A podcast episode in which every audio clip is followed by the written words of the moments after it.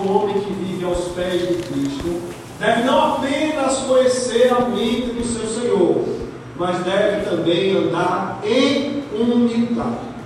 Em outras palavras, palavras mais conhecidas, ser reformado exige humildade. Então, mais uma vez pregaremos um texto que fala sobre humildade. E esta sempre foi uma das marcas distintivas dos nossos pais na fé, os puritanos. Salmo 131, as armas espirituais contra o orgulho. Diz assim a palavra de Deus: Senhor, não é soberbo o meu coração, nem altivo o meu olhar. Não ando à procura de grandes coisas, nem de coisas maravilhosas demais para mim. Pelo contrário, fiz calar e sossegar a minha alma. Como a criança desmamada se aquieta nos braços de sua mãe, como essa criança é a minha alma para comigo. Espera, ó Israel, no Senhor, desde agora e para sempre. Amém. Vamos amém. Nosso Deus eterno, Santíssimo Pai,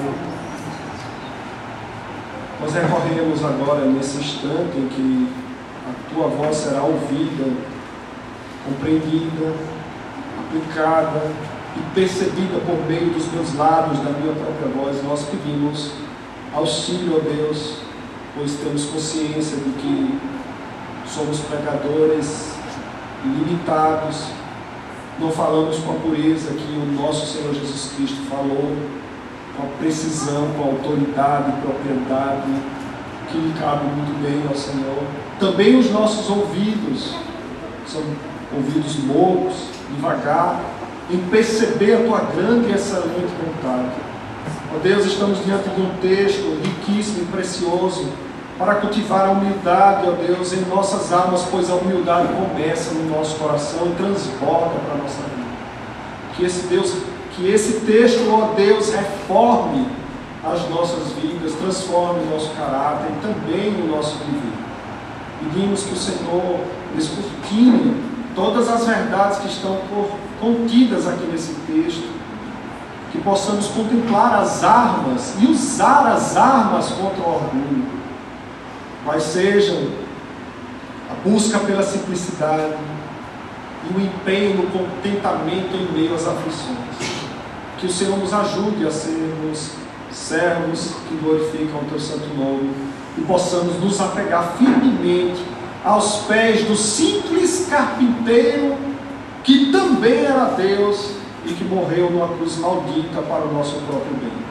Oramos assim em nome de Jesus. Amém. Amém.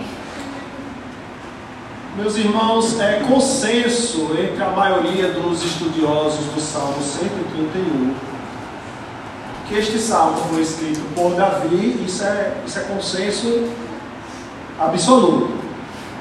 Mas é consenso entre a maioria dos estudiosos que esse salmo foi escrito por Davi antes de ser rei.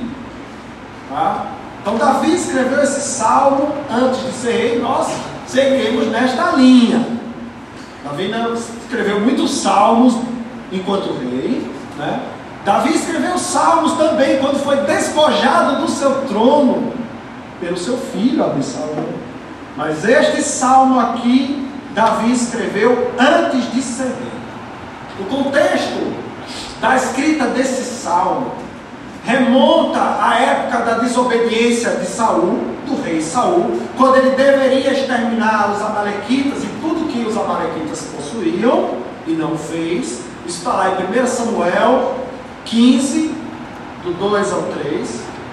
E também o contexto passa pela promessa que Davi recebeu, ouviu e recebeu do profeta Samuel, de que ele seria retirado das ovelhas para o trono de Israel. Deixem o Salmo 131 marcado e vamos comigo a 1 Samuel 16. Vamos ler apenas quatro versos.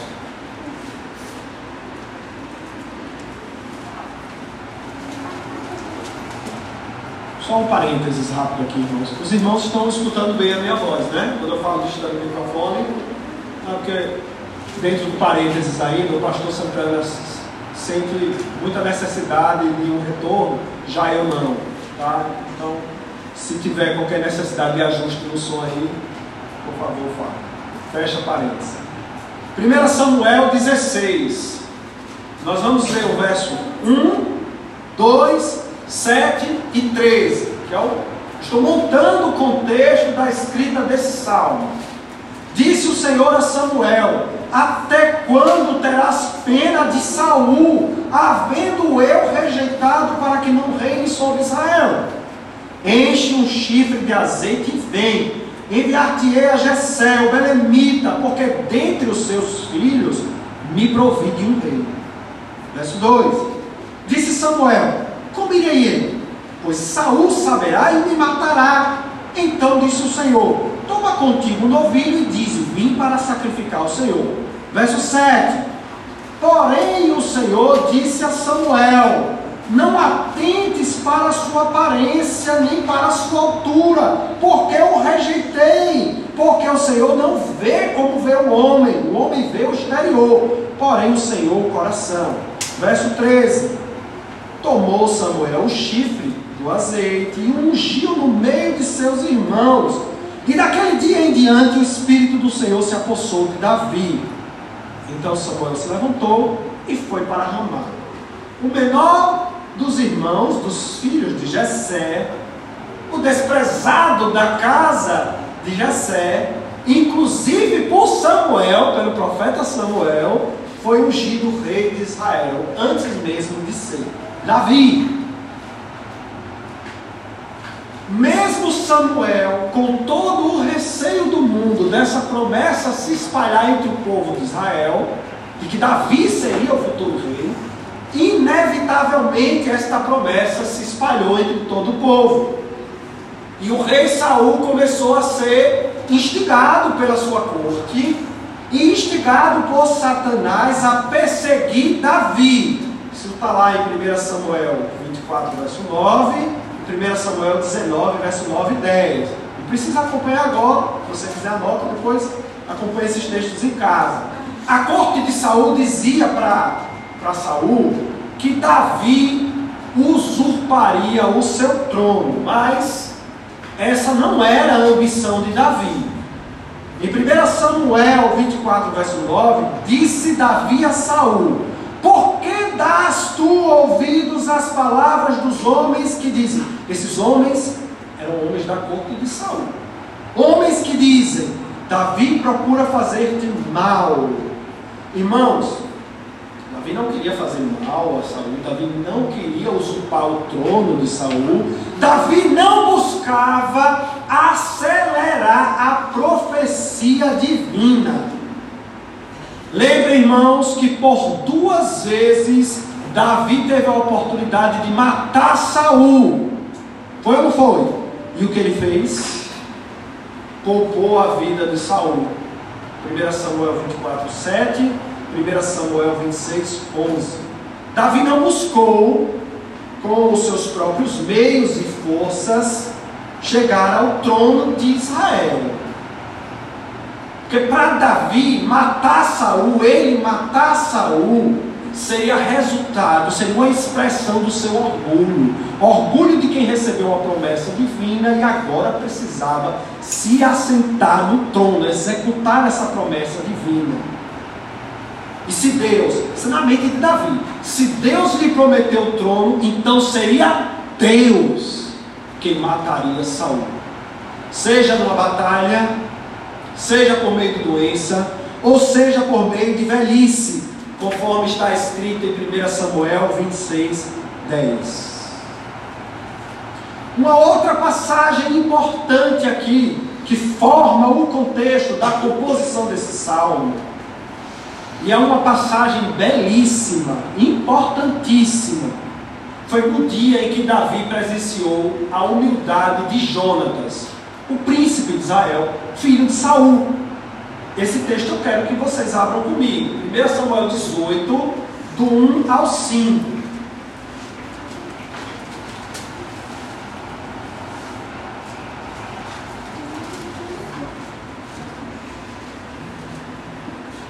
Sucedeu que, acabando Davi de falar com Saul, a alma de Jonatas se ligou com a de Davi. E Jonatas o amou como a sua própria alma. Isso aqui é uma amizade pertinente, legítima, bíblica. Mas é uma amizade que vai além da amizade entre dois homens. E com isso, obviamente, não estou querendo dizer que há uma conotação sexual aqui. Mas os irmãos entenderão o que exatamente significa ou significou este amor de Jonatas a Davi. Verso 2: Saul naquele dia o tomou e não lhe permitiu que tornasse para a casa de seu pai. Jonatas e Davi fizeram aliança, porque Jonatas o amava como a sua própria alma. Despojou-se Jonatas da capa que vestia e a deu a Davi, como também a armadura, inclusive a espada, o arco e o cinto. Saía Davi aonde quer que Saul o enviava e se conduzia com prudência, de modo que Saul pôs sobre tropas do seu exército, e era ele bem quisto de todo o povo e até dos próprios servos de Saul. Deixe-me explicar isso aqui para vocês entenderem esse amor de Jonatas ao entregar sua espada, seu arco, seu cinto, sua capa, o príncipe Jonatas está, na verdade, entregando o futuro trono ao próprio Davi. É isso que significa esse ritual de entrega de armas e de entrega da sua capa. Jonatas foi um dos que ouviu a promessa, a profecia de Samuel de que Davi seria o futuro rei e creu. Jonatas foi um dos que ouviu e creu. Por isso ama Davi, não só amor de amizade, mas um amor tão grande como a sua própria alma. Jonatas está amando esta palavra de Deus e amando o futuro rei de Israel, segundo o coração de Deus. Este é o amor de Jonatas. Vocês podem ver isso aí rapidinho. 1 Samuel 23, 17. Vejam como Jonatas sabia exatamente que Davi reinaria sobre Israel. Para ele isso era ponto pacífico. Porém, tu reinarás sobre Israel, e eu serei contigo o segundo. Só, só queria do versículo destacar isso aqui. Então Jonatas ouviu a palavra de Deus e creu na palavra de Deus e viveu segundo a palavra de Deus. Por isso está entregando tudo aqui a Davi. E esse ritual de entrega significa: Tu serás o rei, eu creio, serei o segundo e eu te amo. Então notem, irmãos, que Jonatas ele abre, um, abre mão humildemente do seu trono, porque ele era o Assim que Saul morresse, quem iria assumir o trono? Jonatas, o mais velho e forte, valente e bem-sucedido soldado, abre mão do seu trono para Davi, para servir o futuro rei de Israel, Davi. Irmãos, esta cena aqui marcou profundamente a alma de Davi. O príncipe Jonatas está fazendo isso. Que fé! Vê como alguns, alguns, alguns detalhes, algumas passagens da palavra de Deus passam desapercebidas das nossas mentes, das nossas almas, irmãos. Jonatas é um excelente exemplo de servo de Deus, de crente. E essa humildade de Jonatas aqui marcou profundamente a Davi. Esta humildade de Jonatas ajudou Davi a compor o Salmo 131. Talvez seja o único exemplo de um rei, ou futuro rei, ou sucessor legítimo de um trono, a abrir mão humildemente do seu trono para entregar a outro, por amor à palavra de Deus. Encontre outro exemplo.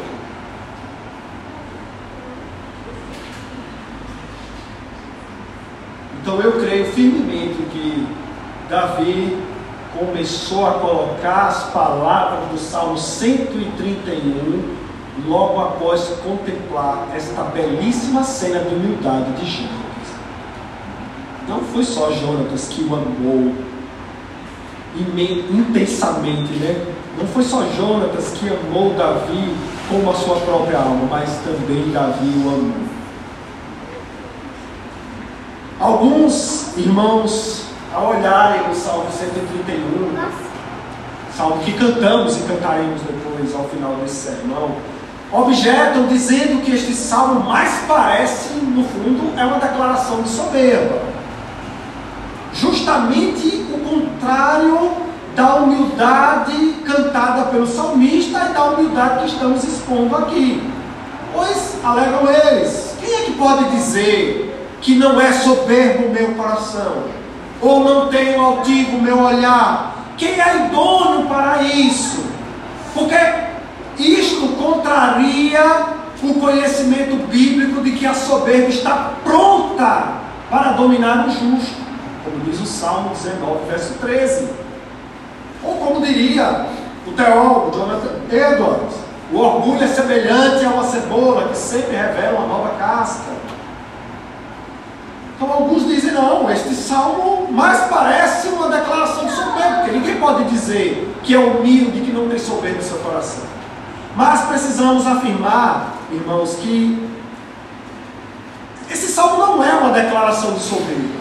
Antes, esse salmo é justamente o que é: uma defesa verdadeira da humildade de Davi diante das acusações, perseguições, especialmente as acusações de que ele buscava usurpar o trono de Saul, acelerando assim a profecia e pondo para fora o seu orgulho. Irmãos, Davi demonstrou em vida perseguida, como eu já citei, pelo menos por duas vezes, que não buscava essa glória. Essa glória na mente de Davi, se Deus o quisesse, podia ser todinha de Jonatas. E mesmo quando Davi assumiu o trono de Israel, Davi se aplicava no canto deste salmo, pois esse salmo está entre os cânticos de degraus, né? cânticos de romaria, que são aqueles cânticos que eram entoados até chegar ao templo. Davi cantou várias vezes enquanto o rei se aplicava ao cântico desse salmo. Exatamente porque quando esse, esse salmo é cantado, ele é reaplicado ao nosso coração e serve como uma arma para nos distanciar do orgulho que infelizmente está alojado em nosso coração. Podem ter certeza. Este salmo é uma poderosa arma contra o orgulho. Davi compôs antes, cantou antes, cantou durante o tempo em que era rei e cantou para manter-se humilde, manter o contentamento. Como disse Matthew Henry, o salmo foi feito para nos ensinar a respeito da verdadeira humildade e conduzir-nos ao arrependimento do orgulho. Este salmo, irmãos, foi escrito para nos armar contra o orgulho. Então, toda vez que vocês cantarem o Salmo 131, lembre-se, é uma arma espiritual. Nessa passagem de três versos, veremos duas armas espirituais contra o orgulho. A primeira dessas armas contra o orgulho é a busca pela simplicidade. Podem voltar para o Salmo 131. Quem está em, Samuel, por favor, volte ao Salmo 131. Verso 1 diz: Senhor, não é soberbo o meu coração, nem altivo o meu olhar. Não ando à procura de grandes coisas, nem de coisas maravilhosas demais para mim. Queridos, o soberbo, o orgulhoso, por se achar grande demais, ele se considera detentor das grandes coisas e por isso ele busca. O orgulhoso. Para ele, não é suficiente o que já tem, ele sempre vai considerar pouco porque ele se acha grande. Isso é uma característica do orgulhoso, se achar grande. E ele não sossega, não se contenta em se achar grande. Ele quer que os outros também o vejam grande. E sabe qual é a arma que o orgulhoso vai usar para alcançar os seus objetivos? A cobiça. Cobiça é um desejo exagerado ou inadequado, incabível pelas coisas. A verdade, irmãos, é que após a queda, o homem ele cobiça. Veja, ele começou cobiçando os grandes conhecimentos, iguais, né? Conhecimentos iguais aos de Deus. Certamente não morrereis, porque Deus sabe que no dia em que dele comerdes, se abrirão os vossos olhos e sereis como Deus, sabendo do bem e do mal. Gênesis 3, 4, 5 foi isso que a serpente disse para Eva, falou a verdade aqui. Né? Satanás acertou, encheu o coração de Eva e de Adão, consequentemente. Né? Vocês querem ser iguais a Deus. Como? Não foram iguais, né? mas sabia que eles queriam ser iguais a Deus. Os homens, depois da queda, eles cobiçaram grandes e gloriosos empreendimentos para se exibirem. E disseram: Eia, edifiquemos nós uma cidade, uma torre, cujo cume toque nos céus, e façamos-nos um nome para que não sejamos espalhados, para não cairmos no anonimato sobre a face de toda a terra. Gênesis 11, 4, o episódio da Torre de Babel. Chega lá em cima, isso é orgulho, buscando ser grande. O orgulhoso busca a grandeza e ser reconhecido pela sua grandeza. Porque ele pensa, tem.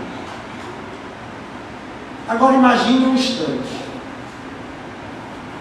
Se nesta sede de grandeza o orgulhoso conseguisse tudo o que busca, pergunto: será que ele conseguiria dar conta de tudo isso? Será que o orgulhoso teria pernas para tudo que quer, para tudo que deseja? Será que o orgulhoso conseguiria se manter lá na torre cujo cume toca nos céus? Respondo: não. Davi disse no verso 1 assim: ó, Não ando à procura de grandes coisas, nem de coisas maravilhosas demais para mim. Notem, grandes e maravilhosas coisas. Aqui não é uma, uma figura de linguagem de reforço. Grandes e maravilhosas coisas são expressões distintas, que possuem significado distinto. Existe uma diferença aqui entre não ando à procura de grandes coisas e não ando à procura de coisas maravilhosas demais para mim. Eu vou explicar. A primeira destas expressões, grandes coisas, ou da sentença não ando à procura de grandes coisas, se refere à natureza das coisas. Algumas coisas são grandes e outras não. Por exemplo, o trono de Israel era algo grande. Ser pastor de ovelhas ou soldado, não. Essa é a natureza das coisas. Já a segunda destas sentenças, não ando à procura de coisas maravilhosas demais para mim, se refere à capacidade de ter ou usar estas coisas. Entenderam isso? Então, uma verdade não implica na outra. A coisa pode ser grande e você pode ou não ter capacidade de tê-la ou usá-la. Deixa eu parafrasear. Uma coisa é ter um carro, outra coisa é saber dirigir.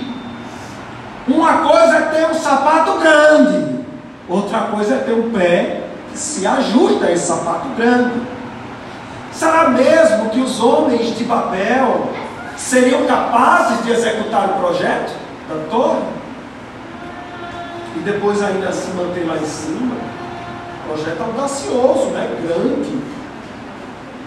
Deixa eu particularizar isso aqui. Será que você é idôneo, grande, capaz para as coisas que você tanto quer? Por enquanto eu deixo no subjetivo aí, depois eu vou martelar. Ao contrário de Davi, que considerava o trono grande e maravilhoso, orgulhoso, não só quer coisas grandes, como se acha capaz de tê-las ou manuseá-las. Vão notando aí a diferença do que o salmista pôs em palavra para o que é o orgulhoso. O orgulhoso quer coisas grandes e se acha capaz de dominá-las.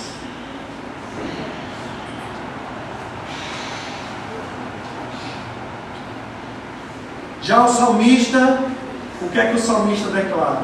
Ao contrário desse orgulhoso que quer ter coisas grandes e acha que pode usá-las e ter estas coisas grandes. Ou seja, no frigir dos olhos aqui, trocando em miúdos, o orgulhoso, no final das contas, pensa ser Deus. Deus é que faz grandes coisas e de fato pode tê-las e manuseá-las. O orgulhoso quer ser igual a Deus, que é o lugar de Deus. O que é que o salmista diz no verso 1? Não ando à procura de grandes coisas e não ando à procura de coisas maravilhosas demais para mim.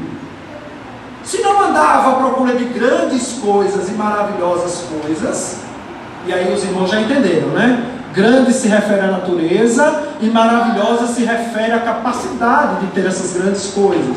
Se Davi não andava interessado procurando essas coisas, ele se interessava pelo quê? Que é isso que está no verso 1.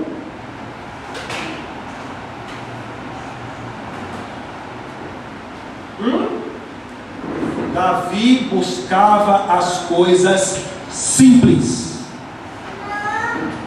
Melhor dizer, as coisas que estavam ao seu alcance, as coisas do seu dia a dia, as coisas comuns, as coisas efêmeras. Um soldado de Israel, e na época que era pastor, tá bom ser pastor de ovelhas. Eram essas coisas que Davi buscava. Presta atenção nisso. Mesmo tendo recebido a promessa do reino, Davi desejava não desejar o reino. Vou repetir. Davi desejava não desejar o reino. Isso aqui é belo demais, irmãos. Porque Davi recebeu promessa. E sabedor do poder do orgulho em seu coração, desejava não desejar o reino. Tome, Senhor, tudo nas tuas mãos, se for do seu jeito. Agora você entendeu porque ele poupou duas vezes Saul? Você faria a mesma coisa? Acho que não, hein? No hebraico, o décimo mandamento, que a gente conhece como não cobiçarás, e aí eu vou parafrasear, o que não te pertence. No hebraico está escrito assim, ó. Desejes não desejar o que não te pertence. Davi estava aqui, ó, no décimo mandamento. Desejando não desejar o trono, não pertence. Dia após dia. Anos no deserto, fugindo de Saul. Conhecendo um pouco mais de Davi.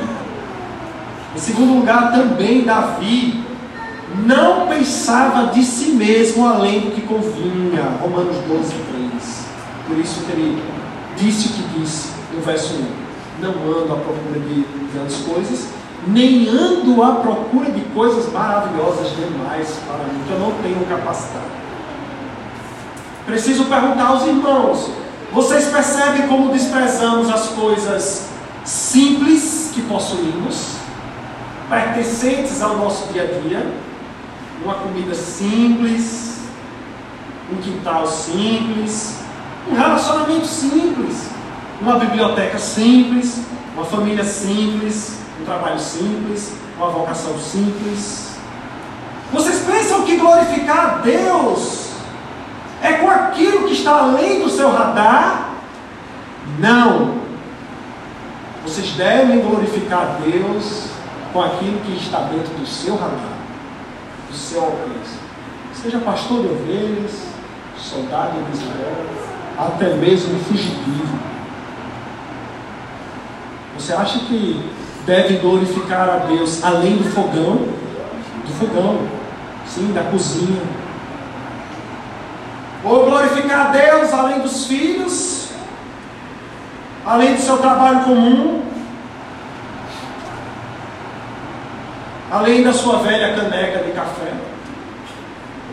Estou apelando para coisas simples da vida, porque Davi ia atrás dessas coisas. Era assim que ele se comportava. Mulheres, seus filhos bastam, sua cozinha basta. Era esse tipo de coisa que Davi desejava continuamente, mesmo tendo recebido a promessa de ser o futuro rei de Israel. Daí vocês podem imaginar Davi no meio do populacho, Salmo 42, verso 4. Lembro-me destas coisas e dentro de mim se me derrama a alma de como passava eu com a multidão ou com o populacho e os guiava em procissão à casa de Deus entre gritos de alegria e louvor, multidão e festa. Ele, rei, gostava da simplicidade, do cheiro do povo, do cheiro do rebanho.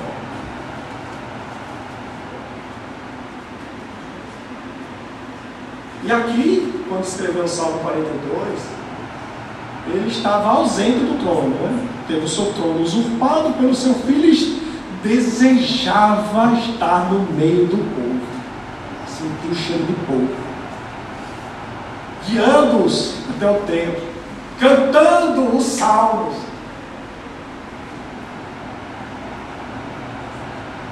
Eu sei, irmãos, que a simplicidade é uma questão de coração. Mas ainda o verso 1 nos mostra, e é interessante notar nele, que não apenas o coração de Davi estava envolvido nessa humildade, mas também todo o seu corpo estava envolvido nessa simplicidade. Vejam o verso 1. Senhor, não é soberbo meu coração, vou dar ênfase em algumas palavras, tá? nem altivo o meu olhar, olha o corpo de Davi. Não ando, olha o corpo de Davi, à procura de grandes coisas, nem de coisas maravilhosas demais para mim. Coração, olhar e andar. Todo o ser de Davi refletia essa busca dele pela simplicidade. Já imaginou um estilo de olhar simples? Um andar simples? não é um olhar de cima para baixo, que é o olhar do soberbo, né? De cima para baixo. Mas você seja alto, ele ainda consegue te olhar de cima para baixo. Não era esse o olhar de Davi, entre o populacho que ele conduzia para o templo. Era um olhar simples. Assim não. Assim não nenhum andar que parece que quer pisotear em quem está ao seu redor. Tipo de orgulhoso. Davi estava na multidão. Eu vou usar uma, com todo cuidado aqui, uma analogia, tá? Mas só para que os irmãos imaginem a cena. Imagina ali o precaju, né? Tem uma multidão que acompanha o, o trio. Né? Só, só é, ó, cuidado com a analogia, né? Imagine Davi ali. Ali não, né? Mas aquela multidão a gente consegue imaginar no Precaju seguindo o trio elétrico. Imagine esta multidão agora caminhando, rumando para o templo, e Davi ali, no meio deles. Mais um! Não é assim que a gente vê aquela multidão? É só mais um, ninguém reconhece ninguém, né?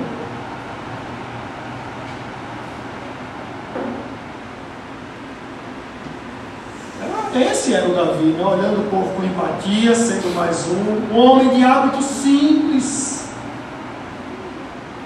Um homem que, de tão simples, no meio do, da comitiva, não era nem notado.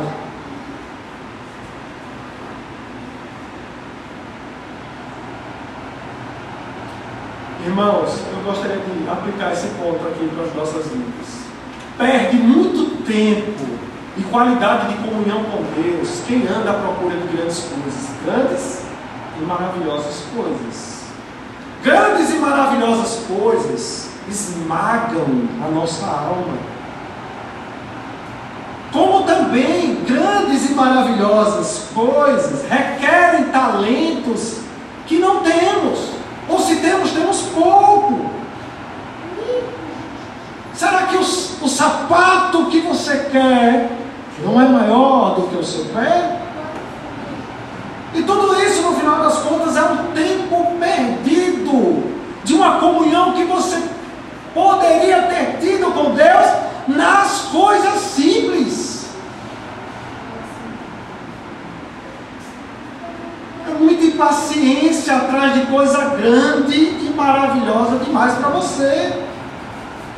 E Deus, nessa história, se distancia do seu coração, perdeu qualidade de vida espiritual com o Senhor.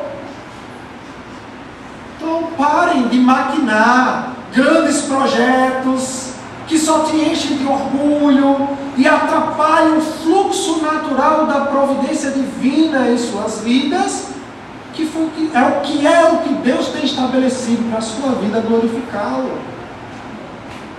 Seja como Davi, se ele quiser, vem uma hecatombe, uma avalanche, ele vai me dar. Se não, cante o salmo. Está tudo bem, não ando à procura de grandes e maravilhosas coisas demais para mim. Seja um homem ou mulher, um crente aqui, serve para os dois sexos. Simples, simples, simples. E volto a dizer, não se trata de bens materiais, das suas posses, né? bens materiais que você tem ou não. Simplicidade é questão de coração. Você pode ter muita coisa e ser simples. Pois Davi teve. Davi experimentou fartura, escassez de pão, usando a linguagem de Paulo. Sempre buscando se manter simples. Você pode não ter nada e não ser simples. Como você pode ter tudo e ser simples. Veja o exemplo de Davi. Ou melhor, ou melhor, veja o exemplo do Rei Jesus Cristo que se esvaziou e não teve onde reclinar a cabeça. É simplicidade maior do que essa, irmão. Irmã. Mas além de buscar essa simplicidade de vida, Davi nos apresenta uma segunda e última arma espiritual contra o orgulho que é o empenho pelo contentamento nas aflições. Verso 2, olha o que diz.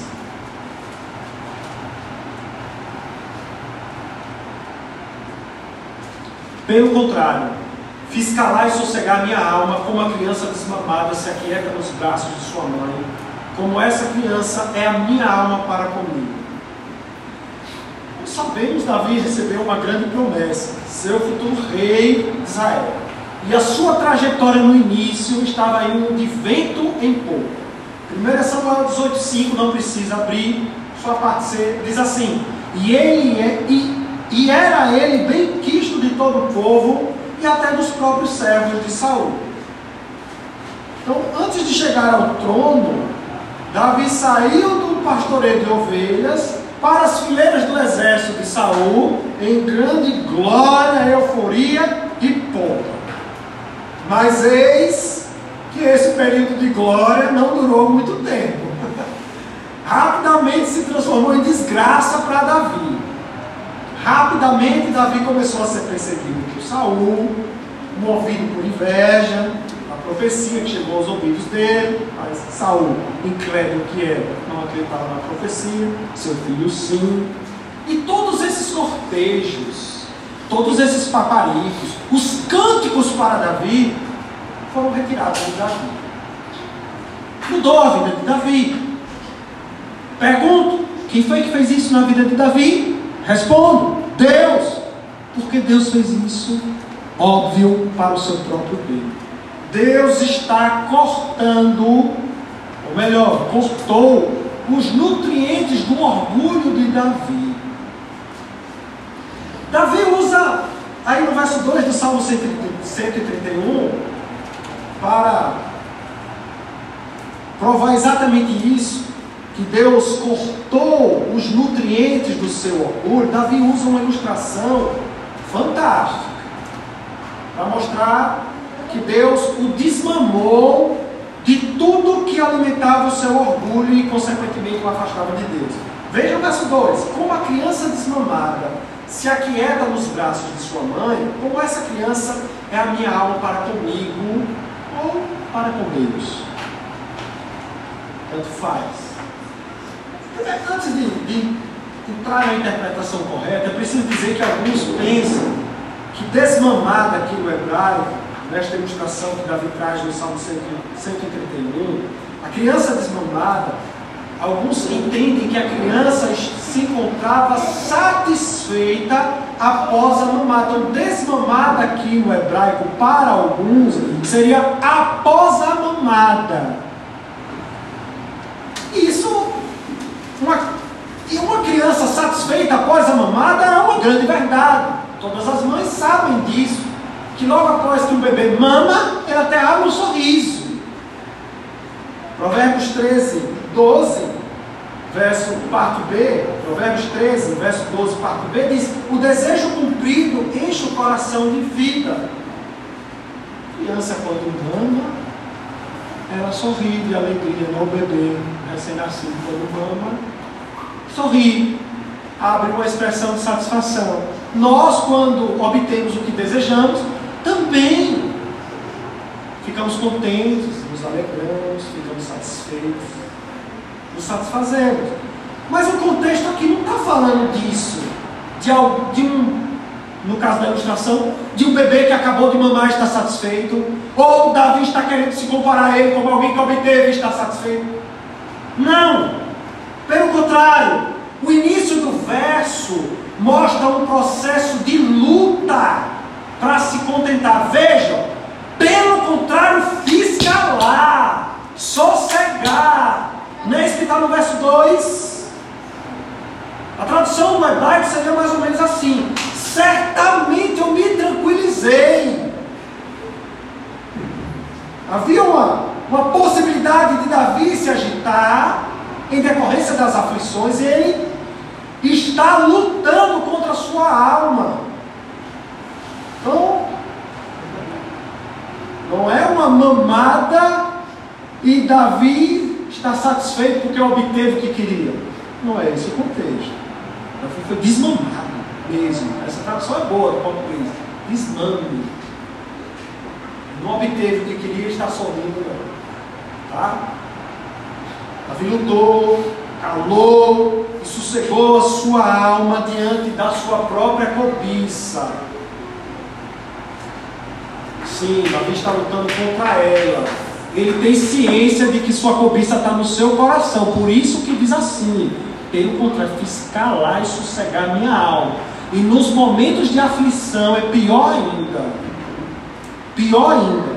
Porque quando Davi se viu perseguido e tinha uma promessa de Deus, aí a probabilidade de Davi fazer essa cobiça aflorar, ou as tentações dele dar um jeito de acelerar a profecia, estavam lá, também no seu coração. Então é deste processo de desmame que o salmista está falando quando fala da criança desmamada. Como criança desmamada, sem alma para comigo e contigo, Senhor. Foi desmamado. Irmãos, quando a mãe desmama a criança, ela faz a contragosto da criança, do bebê. Quando eu falar criança, bebê é a mesma coisa. Né? Não tem um, um bebê que gosta de ser desmamado. Alguns se desmamam com 5, 6 anos. Não tem uma criança. É um processo de sofrimento, de choros, mas a mãe, obviamente, está fazendo isso para o bem da criança, bem e crescimento dela. E nesse processo, sabe o que é interessante? É que a criança acaba se contentando com a presença da mãe. A criança acaba experimentando que é bom estar só com a mãe sem mamar. Mas vem com choro, sofrimento. Está percebendo como Deus trabalha conosco? Para nos dar contentamento nele. faz chorar, mas afinal, a criança está lá do lado da mãe, contente, contente. Mesma coisa o Senhor fez com Davi. Ele retirou o palácio de Saúl, das fileiras dos exércitos, dos exércitos, dos cânticos ao seu nome, né? Davi matou milhares, ou Saúl matou milhares, Davi dez mil, dez milhares, dez milhares, dez mil milhares. Então, Deus foi tirando tudo, tudo, para que Davi encontrasse contentamento nele, nele, como uma criança desmamada. Se aquieta nos braços de sua mãe, assim é a minha alma. Meus irmãos, é, a gente tem que imaginar aqui todo o processo de fuga de Davi sai do deserto, vai para o outro, vai para um outro, uma outra nação, vai para a Filistia, se finge de doido, tudo porque da Saúl estava perseguindo. Todo esse processo não foi fácil. Preste atenção nisso. Preste atenção nisso. Se lidar com o orgulho que existe em nossa alma é algo difícil, muito mais difícil é lidar com o orgulho ferido. Será que Davi, em vários momentos da sua vida, não experimentou um orgulho ferido, que gritava e protestava, que ninguém podia fazer isso com ele, porque ele era o futuro rei, que ele tá, deu a vida dele por isso? Podia, né? Mas Davi calava tudo isso, todo o reclame do seu orgulho ferido, porque o orgulho, infelizmente, ele desistava no justo. Eu quero, eu quero abrir um texto com os irmãos, é o Salmo 19, verso 13. Rapidinho, irmãos. Veja, veja o pedido de Davi, para que o orgulho não domine a sua alma e ele não caia em grande transgressão. Não domine. Existe, existe, mas não domine. Salmo 19, verso 13.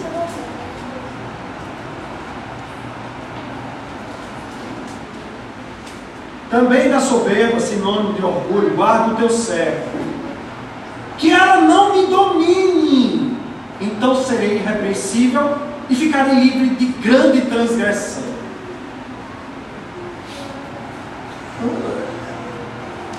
É contra este domínio que Davi está lutando e se, empenhando em contentar-se no próprio Deus em meio às aflições.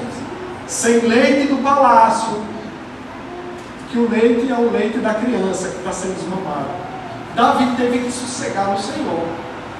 Ele teve que aprender o contentamento no Senhor. Prestem bastante atenção, irmãos, no que vou dizer agora. Isso é o que ocorre no sofrimento do jejum. Eu sei que o jejum é um tema, é um assunto que traz muita dificuldade.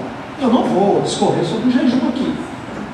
Mas, no sofrimento do jejum, ou na privação do jejum, um dos resultados que o jejum traz é o contentamento no Senhor.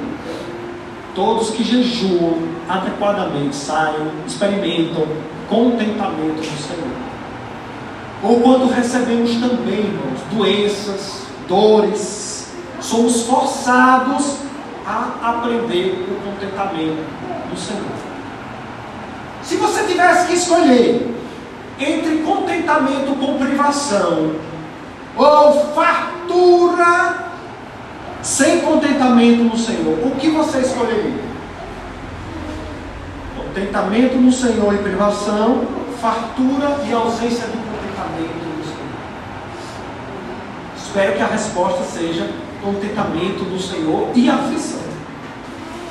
Se só tem essas duas opções, que seja contentamento do Senhor com aflição. Era esse caminho que Davi perseguia. Eu quero trazer uma ilustração. Um determinado experimento foi conduzido por um filhote de macaco que foi deixado com fome, privado de comida. Logo após este macaco ele deveria entrar em contato com dois protótipos de mães, macacas. Uma toda feia e repulsiva, mas com comida no seu seio, e outra fecunda, fofinha, acalentadora, mas sem comida. Para qual dos dois protótipos, ou melhor, qual dos dois protótipos o macaco buscou? Aquela feia com comida? Ou a protótipo fofinha, fecunda, acalentadora, mas sem comida? Para qual das duas bonecas ou protótipos os irmãos acham que o macaco? O macaco foi para a felpuda, para aquela que era acalentadora, mas sem comida, ele estava com fome. Qual é a moral da história aqui? Até a criação nos ensina que mesmo com privação é melhor buscar o afeto, o contentamento na mão.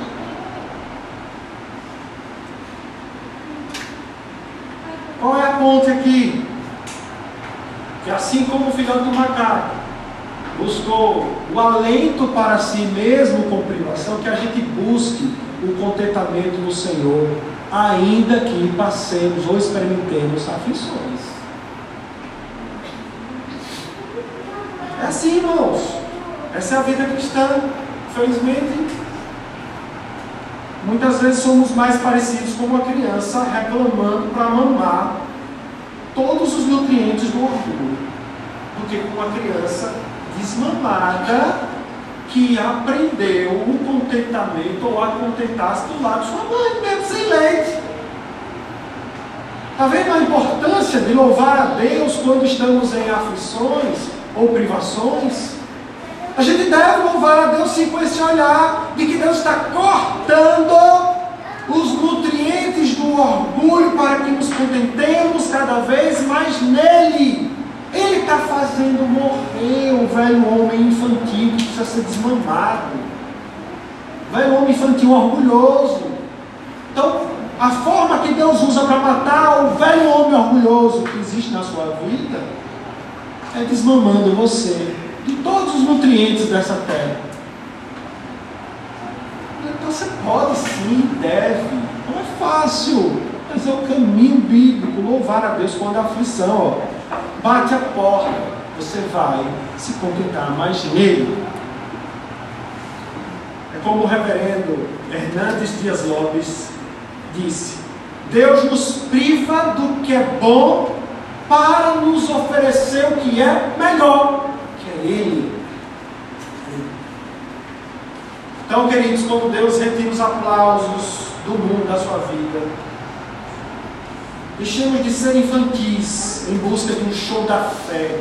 Sempre está lá em cima. Isso não é vida cristã. Quem vende isso vende heresia.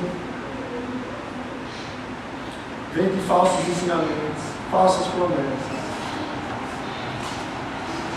Saibam, irmãos, que Deus está sempre trabalhando conosco. Inclusive nesses momentos de aflições em que Ele retira os aplausos do mundo. Eu quero trazer algumas palavras finais aqui do nosso sermão. Eu até pensei em colocar o verso 3 como o terceiro ponto, mas eu entendi que a confiança em Deus, que o salmista reclama e conclama que o povo de Israel tenha, essa confiança é uma condição indispensável para nos mantermos longe do orgulho. Nós vimos aqui duas armas busca pela simplicidade e busca pelo contentamento no Senhor em meio às aflições. Mas sem confiar em Deus, nós não teremos capacidade de usar essas armas. Elas são maravilhosas demais para nós. Buscar simplicidade é algo para um homem muito sábio, com estatura muito grande. É coisa para Cristo e se contentar na aflição. Mas ainda, né, irmãos? Então a confiança em Deus é essa mão por trás dessas duas armas. É essa mão que nos leva a termos gozo e contentamento no Senhor. Pergunto, como é que a gente pode buscar as coisas mais simples da vida se não tivermos a confiança de que o nosso Senhor está trabalhando ao nosso lado?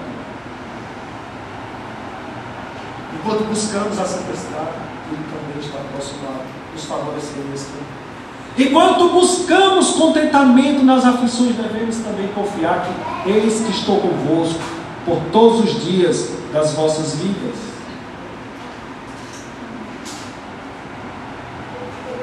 É difícil. Daí a necessidade de confiar no Senhor.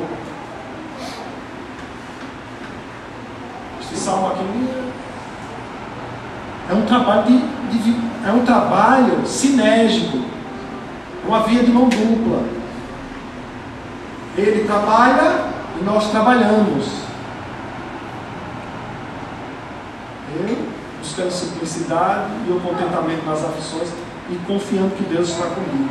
Hoje e sempre, é por isso que o salmista se volta para todo o povo agora, para dar as armas espirituais contra o orgulho, mas concluindo de uma forma tão bela, pedindo, conclamando, que o povo confie no Senhor, verso 3, espera, ó Israel, no Senhor, desde agora e para sempre. Que a confiança no simples carpinteiro, no nosso Senhor Jesus Cristo, encha as nossas almas orgulhosas de esperança. Que a confiança na morte maldita do nosso simples cordeiro. Também seja, irmãos, o nosso maior descanso e gozo, enquanto tratamos de um problema tão sério que existe na nossa alma própria. Não tenho a menor dúvida de que todos os irmãos têm orgulho em seus corações. Aqui não é profeta, não. Aqui é a Bíblia que revela isso. Cantemos, irmãos, e oremos este salmo na confiança de que Deus mesmo é quem vai cortando as arestas do orgulho em nossas almas, enquanto usamos essas duas armas aí. Busca pela simplicidade e busca do contentamento em Deus, em meio às aflições. Que o Senhor nos abençoe, hoje e sempre. Amém. Vamos nos colocar de pé. Nós vamos cantar mais uma vez o Salmo 131. Depois eu gostaria de convidar o nosso irmão Alisson que viesse aqui à frente e fizesse essa oração. Por favor, o pregador está. Nossa, eu fazer. Não é soberbo